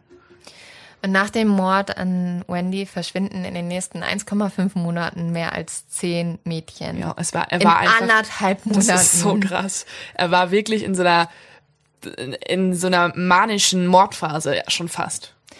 Und fünf davon entsorgt Gary dann auch im Green River und die werden auch dort gefunden. Aber mit der Zeit, hast du ja auch schon gesagt, entsorgt Gary die Leichen auch an anderen Orten, weil er auch merkt, dass die Polizei ihm auf die Spur kommt. Aber alle Leichen versteckt er eigentlich noch draußen. Und du hast ja auch im ersten Teil schon erzählt, dass teilweise Steine in der Vagina waren. Ne? Mhm. Und da wurde ja dann auch irgendwie voll viel vermutet, Hass auf Frauen und so weiter und so fort. Und Gary wird dann gefragt, ja, warum hast du das denn gemacht? Und seine Antwort ist, ja, pff, also die lagen da halt rum. Warum, warum hätte ich es nicht machen sollen? In den nächsten zwölf Monaten verschwinden 28 weitere Frauen. Und bei all diesen Frauen wird vermutet, dass sie der Green River Killer umgebracht hat. Und man kann sich vorstellen, wenn jetzt so viele Frauen verschwinden, dass die Prostituierten natürlich auch vorsichtig werden. Und Gary hat halt diese Tricks, um die Polizei auszutricksen und zu schauen, dass die ihm halt nicht auf die Fährte kommen. Und genauso hat er auch Tricks, damit die Prostituierten ihm weiterhin vertrauen. Ich habe ja schon gesagt, dass er seinen Sohn benutzt. Er geht sogar so weit, dass er seinen Sohn mitnimmt und ihn im Auto lässt, während er draußen die Frauen ermordet. Ich glaube einmal, also ich glaube nicht oft. Ja, einmal war es, wo er eine Frau ermordet hat und einmal war es sogar, wo er halt dann zu einer Leiche gefahren ist und ja, mit der Leiche geschlafen Sex hatte. Und der Sohn ja. hat im Auto geschlafen. Mhm. Also es ist bestimmt immer die Gefahr, dass der Sohn entweder was sieht oder aufwachen könnte. Und bei dem ersten Mal, wo der Sohn im Auto war, hat Gary danach auch gesagt, also später dann, ähm, ja, ich, der Sohn war acht Jahre alt. Ich habe gehofft, dass er nichts gesehen hat und danach habe ich ihn nicht mehr mitgenommen, weil war dann halt schon zu riskant. Ich hätte ihn sonst auch umbringen müssen, hat ja. er immer sogar gesagt. Ja, ja, die Interviewer haben dann immer so weiter gefragt, hätte es sein können, dass du auch deinen eigenen Sohn getötet hättest, wenn er was gesehen hätte und er war dann erst so, nee. Und dann haben sie nochmal gefragt und dann meinte er, ja, possibly yes, also möglicherweise ja, ja, mhm. ja, habe ich schon drüber nachgedacht. Was Gary außerdem macht, er tötet die Frauen nur, wenn sie alleine sind. Und wenn zwei Frauen ihn ansprechen, nimmt er eine mit und schläft nur mit ihr und bringt sie halt dann wieder zurück, weil er will, dass diese Frauen ihren Kolleginnen erzählen, dass man Gary vertrauen kann. Und damit ähm, ja, passiert halt was ganz Gefährliches, dass sie denken, Gary ist harmlos und immer wieder Frauen bei ihm ins Auto steigen. Wir haben jetzt irgendwie schon ganz viel über die Morde gesprochen. Wir haben euch aber noch gar nicht konkret erzählt, wie Gary die Frauen umbringt, also wie so sein Modus operandi da ist. Ähm, ja, Gary macht was, was wirklich sehr, sehr ungewöhnlich und ich verstehe es auch nicht, aber gut, ich verstehe auch gar nichts. Ich glaube, ja. hinterfrage einfach nicht in nee. unseren Fällen generell. Er will sich nämlich sehr genau an die Morde erinnern. Deswegen bringt er sogar sehr viele der Frauen bei sich zu Hause in seinem eigenen Schlafzimmer um, damit er, wenn er in seinem Bett schläft, immer wieder daran denkt, wie er da Frauen ermordet hat. Und er hat erst immer Sex mit den Frauen und erzählt ihnen dann, ja, ich kann nur beim Doggy-Style kommen. Und hier würde ich jetzt auch einfach nochmal in, in sein Original-Audio oder sein Original-Interview, wie er das Ganze erzählt hat, wie er die Frauen dann umgebracht hat, reinhören. And so she raised her head up and that's when I put my arm around her, my right arm and started choking her. Ja, im Endeffekt sagt Gary hier, dann nahm sie ihren Kopf hoch und das war der Moment, wo ich anfing, sie zu strangulieren. Man muss dazu sagen, ähm, wir haben ja ja, wir haben schon über viele Mörder gesprochen, die auch alle sehr viele verschiedene Mordwerkzeuge benutzt haben. Aber jemanden zu erdrosseln mit seinen eigenen Händen ist immer sehr persönlich. Also wenn man jemanden erwürgt, spürt man ganz genau, wie das Leben aus jemanden rausgeht. Mhm, du hast ganz, die komplette ja, Kontrolle und Dominanz dann einfach über den Körper der anderen Person. Aber es gibt auch viele Mörder, die das nicht wollen und Gary turnt aber genau das an. Mhm. Und er benutzt dann später auch irgendwie Kordeln und Handtücher und Seile, um seine Opfer umzubringen, aber allein nur aus dem Grund, dass ihn eines der Opfer einmal gekratzt hat und er dann halt Angst hatte, okay, die hat jetzt meine DNA und das will ich nicht. Da war er übrigens aber auch sehr vorsichtig, nämlich er hat, wenn Frauen ihn gekratzt haben, hat er sie, nachdem er sie umgebracht hat, hat er denen noch die Fingernägel geschnitten, damit die Polizei da gar nicht erst was finden Voll kann. krass, ja. Vor allem, weil es gab ja noch keine DNA-Nachweise. Also hatte er eigentlich in die Zukunft gedacht und war so, gut, das mache ich jetzt mal lieber weg, weil das könnte mich noch irgendwann zu Fall bringen. Also es ist schon, es ist, wie gesagt, nicht ganz so dumm. Und bis zu diesem Punkt, also ähm, bis, bis jetzt hat Gary eigentlich zum Beispiel noch nie mit den Leichen geschlafen. Das kommt erst, nachdem er mit einer jungen Frau Sex hat und sie dann umbringen will. Diese Frau heißt Rebecca und das ist auch das einzige Opfer, das Gary entfliehen kann. Sie geht nämlich mit Gary in den Wald und Gary ähm, will, dass sie ihm ein, ein bläst und sie geht dann an ihm runter und Gary kann aber irgendwie nicht erregt werden und deswegen stößt er sie zu Boden, fängt an, sie zu würgen. Sie kann sich aber freikämpfen und flieht. Rebecca geht dann auch zur Polizei, berichtet von der ganzen Tat und die Polizei fängt an, gegen Gary zu ermitteln, aber Gary sagt, ja, also ich habe dich für Sex bezahlt, sie hat mir in den Penis gebissen. Ähm, und die Polizei lässt dann den Fall liegen und Rebecca lässt ihn auch liegen, weil sie glaubt, ihr wird niemand glauben. Aber war das nicht auch der Fall, der später quasi, was du ganz am Anfang erwähnt hast, dass ein Polizist ja schon den Namen kannte? Das war auch der Fall, oder? Genau, das war Rebecca, die gesprochen hat. Und kurz danach fängt Gary aber an, mit den Leichen Sex zu haben.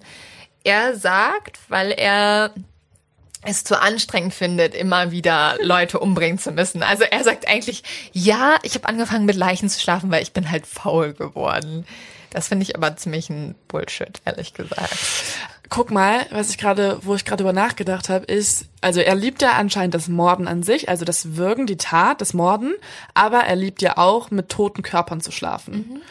Und macht's ja auch voll, also es macht ja auch dann in seiner Welt Sinn, dass er sie stranguliert, weil wenn er darauf einschießen würde oder einstechen würde, wäre die Leiche auch danach nicht mehr so Beschädigt. unver, genau, beschädigt, Ja. nicht mehr unversehrt und er könnte nicht irgendwie drei Tage, bis die Maten kommen oder so, ähm, mit der Leiche schlafen. Ja, also für Gary ist wirklich das Allerwichtigste, dass er sich halt an diese Morde erinnern kann. Also er hat ein richtiges System aufgebaut, er weiß ganz genau, wo jede Leiche liegt. Und wir erinnern uns mal kurz daran, Gary wusste nicht mal die Namen der Opfer, er wusste nicht, wann er sie getötet hat, aber er wusste immer ganz genau, wo liegt jede Leiche. Er hat so Cluster sogar gemacht. Er war Boah. so beim beim beim Flughafen ist ein Cluster. Da sind die und die Leichen und jetzt kommt, er ist da mit seinen Ehefrauen manchmal Ah. genau zu diesen Orten gefahren, hat da Picknick gemacht. Schatz, ich habe einen richtig süßen Ort Da könnte es rausgesucht. vielleicht ein bisschen unangenehm riechen, aber hey. Und was Gary auch noch macht, er nimmt den Mordopfern den Schmuck ab. Und diesen Schmuck bringt er nicht nach Hause, wie zum Beispiel John Douglas das vermutet hat, sondern er nimmt ihn mit zur Arbeit und legt ihn dort bei den Frauen im Badezimmer aus. Und dann geilt er sich daran auf, dass seine Arbeitskolleginnen den Schmuck der ermordeten Frauen tragen. Das ist halt, oh, Aber ein bisschen hatte John Douglas ja schon recht, ne? Weil Ja. er hat ja echt gesagt, okay, er gibt den wahrscheinlich seiner Ehefrau oder seiner Tochter oder so, damit er jeden Tag so ein bisschen das Gefühl hat, ah, die Leichen sind, also die, Die sind noch da, Genau, ja. ich werde daran erinnert, das ist präsent und so weiter. Ähm, und bei Arbeitskolleginnen ist es ja auch so ein bisschen ähnlich. Er sieht halt sehr oft diese Frauen, wie sie seinen Schmuck der, der seiner Mordtaten quasi an sich haben. Und 1985 trifft Gary dann auf einem Dating-Event seine dritte Ehefrau, Judy heißt die. Und da stelle ich mir so vor, ey, ganz im Ernst, wie hat er sich auf diesem Dating-Event so vorgestellt? Weißt du, du musst ja auch kurz so sagen, ja, ich bin bla bla bla. Mein Hobby ist ein bisschen speziell. Hi, ich bin Gary. In meiner Freizeit ermorde ich gerne Prostituierte und schlafe dann gern mit ihren Leichen. Aber bei dir werde ich es nicht tun, weil du lebst ja halt noch. Ich mag eher Leichen. Ja, und was sind deine Hobbys? So kochst du gerne oder was geht bei dir ab? Also so Können wir das wahr. irgendwie verbinden? Machst du gerne Ausflüge zu irgendwelchen Flughäfen oder in irgendwelche Waldstücke, die verlassen sind? Du müsstest mir halt entgegenkommen. Du müsstest auch mit mir die Tatorte Dafür anschauen. bekommst du umsonst Schmuck. Ja, ja. Mann.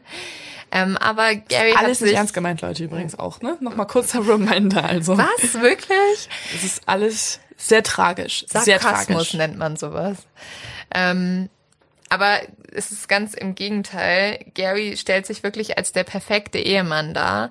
Die zwei ziehen zusammen, sie heiraten und sie sind auch die perfekten Nachbarn. Also alle Leute sagen sogar, wenn Gary einen Fehler hat, dann, dass er zu freundlich ist. Das ist so, als ob man ihn daten wollen würde. Er ist einfach zu nett. Zu nett. Und es scheint tatsächlich auch erstmal so, als ob die Morde mit der Hochzeit mit Judy aufhören würden. Und dazu muss ich noch ganz kurz was sagen. Ähm, Gary wurde nämlich irgendwann mal so gefragt, wer oder was oder warum er gemordet hat und so, wer schuld ist. Und dann hat er gesagt, ja, also, wenn halt eine vernünftige Frau auf mich zu Hause gewartet hätte, dann hätte ich auch niemanden umgebracht. Immer, immer ist irgendwer schuld. Ja, Gary. Und halt so, dann hat er auch gesagt, ja, also Judy, das war ja dann in Ordnung, da habe ich aufgehört zu morden. Er hat aber auch aufgehört zum, also erstmal stimmt es nicht. Er hat danach auch noch mindestens vier Frauen umgebracht. Und zweitens hat er halt auch aufgehört zu morden oder hat weniger gemordet, weil halt diese Taskforce ihm halt auf die Schliche gekommen ist. Ja, es wurde halt einfach für ihn brenzlig und er war. Ach so, was auch noch hinzukommt, Judy, die letzte Ehefrau dann, die hat ihn auch sehr an seine eigene Mutter erinnert. Also sie war tatsächlich auch eine eher kontrollierende Frau. Sie hat immer geputzt, sie hat genau dann gewartet auf Gary, wenn er von der Arbeit zurückkam, saß sie schon bereit dort, auf ihn gewartet und sie hatte die gleichen Charakterzüge wie auch seine Mutter. Die beiden haben sich auch gut verstanden. Also es passte alles sehr zusammen. Und wie gesagt, die Polizei ist ja Gary zu diesem Zeitpunkt auf die Spur gekommen und Gary macht halt diesen Lügendetektor-Test sogar zweimal und besteht ihn. Ähm, wir haben schon mehrmals erzählt, dass ja Lügendetektor-Tests auch nicht mehr vor Gericht zugelassen werden. Unter anderem deshalb, weil ein Lügendetektor-Test misst, wie sehr du gestresst bist. Und ein ganz normaler Mensch wie du und ich, also wenn wir über einen Mordfall berichten, den wir begangen haben, dann würden wir Stress empfinden. Und auch wenn wir den Mordfall nicht begangen hätten, würden wir Stress empfinden, weil so eine Situation eh schon Stress in dir auslöst. Aber jemand wie Gary, der halt ja ein Psychopath ist und ein Serienmörder, empfindet keinen Stress dabei, weil für ihn war das so, wir haben ja schon gemerkt, für ihn, er hat sich noch nicht mal an die Opfer richtig erinnert. Er hat seinen Sohn mitgenommen. Er hat exakt keine menschlichen Gefühle wie der Durchschnittsmensch. Und deswegen konnte er auch diesen Lügendetektor-Test bestehen. Er sagt dann auch, ja, ich war einfach ganz entspannt und deswegen, ja, war das, war das kein Problem. Krass, oder? Ich finde das schon. Ich finde es auch schon, also das spricht halt sehr gegen diesen Lügendetektor-Test. Total. Also wenn, das ist so geil, weil ein Lügendetektortest soll bestenfalls einen Serienmörder fangen, also Menschen, die meistens Psychopathen sind oder Soziopathen oder auf irgendeine Art und Weise Menschen, die genau für diesen Test nicht anfällig sind. Das Ja. heißt, das macht diesen Test an sich bisschen Bisschen hinfällig. schwierig. Die Taskforce ist aber jetzt ja wegen der DNA Gary auf die Schliche gekommen. Und sie fangen jetzt ja an, Gary zu überwachen. Aber erstmal gibt es nichts Ungewöhnliches. Also Gary ist jetzt bereits 14 Jahre mit Judy zusammen. Sie führen eine gute Beziehung und halt alles scheint ganz normal. Es gibt nur eine ungewöhnliche Sache. Die Polizisten bemerken bei der Beschattung von Gary, dass dieser jeden Morgen zwei Stunden früher losfährt. Also seine Arbeit beginnt um sieben. Er fährt aber schon um fünf los. Und die schauen halt dann, ja, wo fährt Gary überhaupt hin? Und er nimmt jeden Morgen einen Umweg und fährt noch über den Pacific Strip. Und die Taskforce ist sich ziemlich schnell sicher, Gary sucht hier nach seinem nächsten Opfer. Warum fährst du sonst zwei Stunden daher? Am 16. November 2001 ist es dann soweit. Gary hat nämlich sein allerletztes Opfer gefunden, beziehungsweise es wird kein richtiges Opfer sein. Er sieht nämlich eine Blondine am Straßenrand stehen und ähm, er winkt so ein bisschen aus dem Fenster mit ein paar Geldscheinen und sie fragt dann irgendwie, was er will und er antwortet sehr, sehr eindeutig. Aber bevor die Frau zu Gary ins Auto steigt, zückt sie eine Polizeimarke und verhaftet Gary. Badass, boom! Ja, das war nämlich eine Undercover-Polizistin. Aber äh, wer hier sehr erstaunt ist, ist auch die Taskforce, weil das war nicht geplant. Diese Polizistin will nämlich eigentlich nur einen Freier überführen. Also die sucht nach Freiern, die sucht gar nicht jetzt nach Gary. Also Polizeiarbeit auch in den letzten Zügen dieses Falls Ja. ein bisschen chaotisch. nicht so gut zusammengearbeitet. Okay, aber die wollten ja auch nicht, dass so viele Leute davon wissen. Die Taskforce weiß stimmt. jetzt aber, okay, das ist jetzt irgendwie auch der Zeitpunkt, wo sie Gary bald verhaften müssen. Weil vielleicht, dadurch, dass er jetzt Kontakt mit der Polizei hatte, wird er irgendwie Wind davon kriegen, dass sie ihn auf der Schliche sind und deswegen wollen sie ihn lieber schnell dran kriegen und Ja. informieren die Staatsanwaltschaft. Ja, wenn ich jetzt, wann dann halt irgendwie, ne? Er ist ja jetzt gerade schon. Ja, und die Taskforce tut jetzt erstmal so, als würde sie irgendwie Gary nur als Zeuge befragen. Und Gary tut dann auch erst so, als würde er irgendwie der, der Polizei helfen wollen und sagt dann noch so, vielleicht hat der Killer die Leichen im Fluss so positioniert, damit sie schneller Tiere anlocken und tut sich halt so, so richtig unschuldig und spielt halt auch so ein bisschen damit, dass halt niemand glaubt, er könnte es sein, weil er war ja eigentlich zu dumm dafür. sagt das wirklich? Ja, er sagt halt, seine Kollegen haben nie so, also er wurde ja schon mal verhört zu mhm. den Morden und dann haben seine Kollegen immer gesagt so ja als ob also als ob du bist halt ein bisschen ja, doof. Er hatte er hatte bei den Kollegen sogar einen Spitznamen Green River Gary, mhm. weil alle davon wussten, aber es nicht ernst genommen haben, aber trotzdem ist der Spitzname hängen geblieben. Und sogar nachdem halt die Polizei bei ihm jetzt auf der Arbeit war und ihn befragt hat, glaubt es immer noch niemand. Glauben tun sie es erst, als die Taskforce Gary dann verhaftet und eine Pressekonferenz einberuft und verkündet, sie haben den Green River Killer endlich geschnappt. Die Polizei fährt dann auch zu Judy und sie interviewen sie, sie erzählen ihr, wer Gary eigentlich war und sie ist vollkommen ahnungslos. Sie erzählt sogar, dass sie halt immer Zeitungsartikel über die Morde aufbewahrt hat, weil sie fand halt diese Morde so grausam. immer wenn sie mit Gary dann darüber sprechen wollte, hat er sich halt geweigert, darüber zu reden. Oh mein Gott, stell also, dir das mal vor, ja. stell dir das mal vor, auch der Sohn, der wird ja später irgendwann in seinem Leben erfahren, dass mhm. er mitgenommen wurde zu diesem Morden. Vielleicht hat er irgendwie ein Flashback oder so. Diese Frau ist verheiratet zu einem Serienmörder, weiß ja. nichts darüber. Also man muss auch sagen, man kann schon vermuten, dass, dass halt Judy auch ein bisschen die Zeichen ignoriert hat, weil sie sagt später auch so, ja, hm, sie hat schon irgendwie manchmal mitgekriegt, dass er dann spät abends noch los ist und irgendwie so, dass er sich ein bisschen auffällig verhalten hat, aber sie war wirklich, sie wurde so komplett überrannt davon. Also sie, Sie dachte überhaupt nicht, dass er was damit zu tun haben könnte, hat das irgendwie komplett sie ignoriert. Hat doch, ja, sie hat immer dann behauptet oder gedacht, dass man nur Gary befragt hatte, weil er vielleicht jemanden ähnelt äußerlich, der als Green River Killer vermutet wird. Aber sie hat halt wirklich bis zum Ende an seine Unschuld geglaubt und hat irgendwie das, ja. Und aufgrund dessen, muss man auch sagen, ist Judy danach so richtig für ihr Leben geprägt. Und sie hat erstmal überhaupt keinen Männern mehr vertraut. Also mhm. kein Wunder, kein Wunder. Ja, boah, du brauchst danach so dringend eine Therapie. Auf du warst zwölf Jahre verheiratet. Oh, nee, ey. Stell mal vor, jemand kommt zu dir an, so, ja, die Leo, die, ähm, also weißt du, du hast so viel, du verbringst jede ja. Nacht mit dieser Person. Du verbringst. Ah, Leo. wir müssen euch was erzählen. Leo. du, also, du vertraust ja. jemanden absolut und dann dann kommt sowas raus. merkst du halt, nee, der hat mehrere Frauen umgebracht. Er ist einfach mal das exakte Gegenteil von ja. dem, was du denkst. Nicht eine liebende Person. Sondern ein Serienmörder.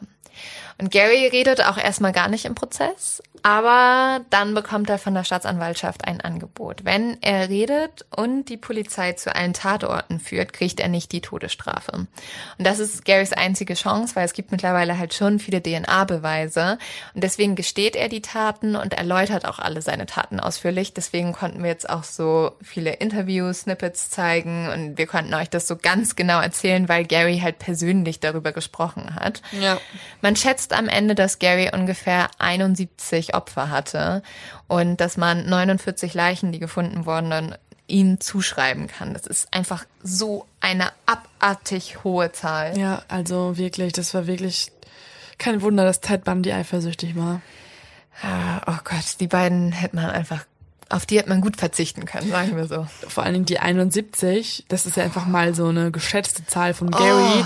Gary weiß noch nicht mal, Nein. wann er den ersten Mord begangen hat. Das heißt, diese Zahl kann auch wesentlich höher sein. Ja. Vielleicht, vielleicht waren es wirklich 140, weil er ein paar vergessen hat, so. Oh, ich hoffe nicht. Ja, ich hoffe auch nicht, aber es ist, oh. Am 5. November 2003 bekennt sich dann Gary vor dem King County Obergericht als schuldig für 48 Morde. Und als er vor Gericht auftritt, tritt er so ein bisschen zwiespältig auf, weil einerseits ist es so, er zeigt überhaupt keine Reue gegenüber den Angehörigen. Andererseits spricht dann ein Vater, der sehr, sehr gläubig war und der sagt, ich verzeihe dir. Also er sagt wirklich so, ja, eigentlich bist, also du bist derjenige, der mich meinen Glauben in Frage stellen lassen hat, weil Gott sagt, man sollte jedem verzeihen und für mhm. dich ist, für mich ist es super schwer, dir zu verzeihen, weil du hast meine Tochter umgebracht. Aber ich werde es tun. Und das ist der Moment, wo Gary dann anfängt zu weinen. Gary wird später einmal gefragt im Interview und damit würde ich ganz gerne schließen. Äh, wie böse bist du? Auf einer Skala von eins bis fünf Und er sagt, ich würde sagen eine drei, weil ich habe sie umgebracht, aber nicht gefoltert. Ja, äh, würde also, ich überhaupt nicht zustimmen. Kann man die Skala so von eins bis unendlich ja. auch mal erweitern? Und also ich finde einfach, du kannst nicht sagen, oh ja, ich habe ihr aber kein Leid zugefügt, deswegen bin ich nicht so böse. Dude, du hast einfach fucking 49 Frauen umgebracht. Du bist super, super böse. Oh, ja. Aber auch geil, dass er so ist, so, nö, also eine mhm. 3 gebe ich mir, eine stabile 3. Eine stabile 3.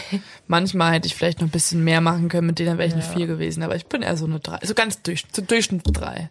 Oh, dieser Fall hat ja. mich auf so vielen Ebenen richtig geschockt. Auch mhm. irgendwie, also ich komme einfach nicht darauf klar, dass 49 Frauen, vielleicht sogar noch mehr, umgebracht wurden. Mehr.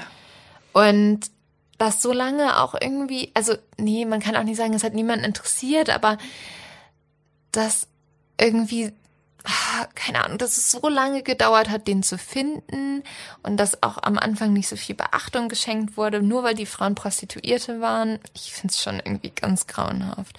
Und junge Mädchen, halt junge ja, Mädchen. Also der Fall ist einfach so absurd, dass er halt, also auch da ist es interessant zu sehen, Ted Bundy hat es schon ziemlich genau gedeutet, von wegen, dass er halt in so einer Art von Sucht ist, er fühlt sich unberechenbar, hat man ja auch gemerkt, dass er bei dem äh, Lügendetektor-Test keine Schuldgefühle hatte, überhaupt nicht aufgeregt war, sein Ego war halt wirklich zum Bersten voll ja. und aufgepusht und er hat sich wirklich unbesiegbar gefühlt.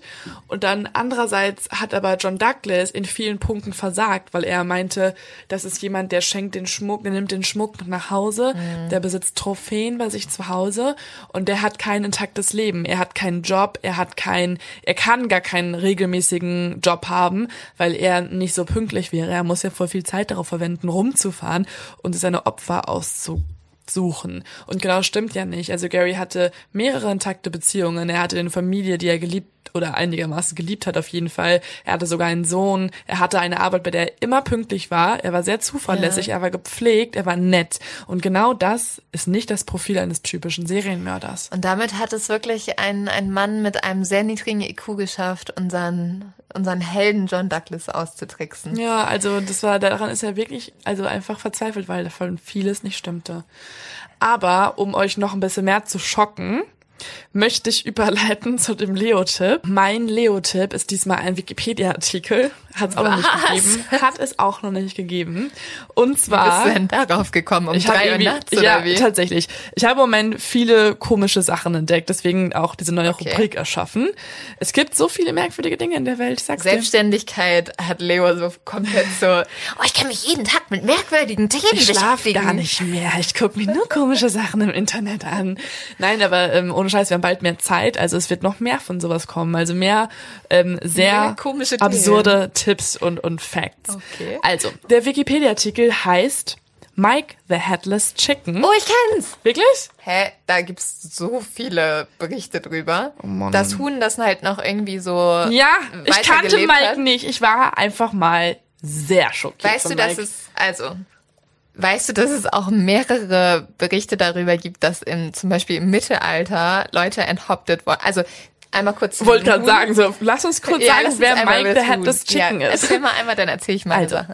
Mike the Headless Chicken, beziehungsweise der Wikipedia-Artikel, den ihr durchlesen könnt, handelt darüber, dass Mike, ein Hahn aus dem Jahr 1945, 18 Monate ohne seinen Kopf weiterleben konnte. Also Mike sollte in Amerika hat er gelebt, sollte geköpft werden bzw. gegessen werden. Und zur Überraschung aller Anwesenden lief dieses Huhn einfach weiter. Und normalerweise, also es ist ja oft so, dass die Tiere dann noch weiterleben und dann irgendwann umkippen, weil ja, das so passiert halt dieser Prozess der Schlachtung. Aber in diesem Fall waren es einfach 18 Monate, in denen Mike noch weiterleben konnte. Und es gibt dafür eine Erklärung, das konnte man erst gar nicht glauben, wurde aber dann von der ich aber gerade einen Wikipedia-Artikel, ehrlich gesagt, äh, von der Universität in Utah bestätigt, ist es so, dass ein Ohr von ihm und der Großteil des Stammhirns einfach noch intakt blieben, weil die Axt damals zu klein war und nicht die Halsschlagader getroffen hat. Und deswegen wurde Mike sehr berühmt. Man konnte ihn besichtigen, man konnte ihn für 25 Cent besichtigen später in verschiedenen Zirkusaktionen, wo man immer so diese Art freakigen Sachen ausgestellt oh, hat. So makaber. Und da war halt auch Mike mit dabei. Oh Gott, wie schrecklich. Ich finde es einfach, eher, ich finde, ich finde es nicht, ich finde es eher bewundernswert. Also die Natur erschafft Ja. manchmal so sehr merkwürdige Sachen, wie zum Beispiel ein kopfloses, einen kopflosen Hahn. Willst du dann noch, also ich glaube, es war kein schönes Leben für diesen Hahn noch. Naja, wurde Miracle Mike genannt und vielleicht, wer weiß, du kannst dich Toll, toll. Aber darüber gibt's tatsächlich sogar bei Menschenlegenden. Also ich komme ja aus dem Norden und da gibt's die Legende vom Störtebecker. Das war ein Pirat, der auf der Nordsee immer gesegelt ist. Und der wurde hingerichtet am Ende. Und die Legende besagt, dass damals ihm gesagt wurde, an allen Männern, an denen du noch vorbeischreitest, nachdem du geköpft wurdest, die werden freigesprochen, werden nicht umgebracht. Und angeblich soll Störtebecker noch an zwölf Männern ohne Kopf vorbeigeschritten sein, um äh, und die dann befreit haben. Ich glaube, es ist eine Legende. Vielleicht auch das dein doofes Huhn. Nein, das Huhn, das wurde bestätigt von der Universität in Utah. Okay. Aber dem ist Mach Trump mir, gewählt, nicht mein, also. mach mir nicht mein Störtebecker kaputt. Okay, es gab Störtebecker und es gab Mike, okay? Okay. Gut. I like it. Also, So. das war der sehr ungewöhnliche Leo-Tipp. Lese ich mal das über Mike durch. Es ist, ähm, es ist ich glaube, ich mache mir Sorgen, wenn du, wenn du solche Wikipedia-Artikel durchliest. Gut, dass Leo wieder bei mir ist. Ähm, wir freuen uns. Äh, wir freuen uns auf viele weitere True Crime Wochen mit euch, wie immer. Ähm, wir hoffen, der zweite Teil mit Gary hat euch gut gefallen. Haben wir noch was zu sagen? Keine Wir hoffen, diese Geschichten über Mord und Totschlag haben euch gut gefallen und haben euch nicht zu sehr verstört. Und euch noch eine wundervolle Zeit und bis zur nächsten Woche.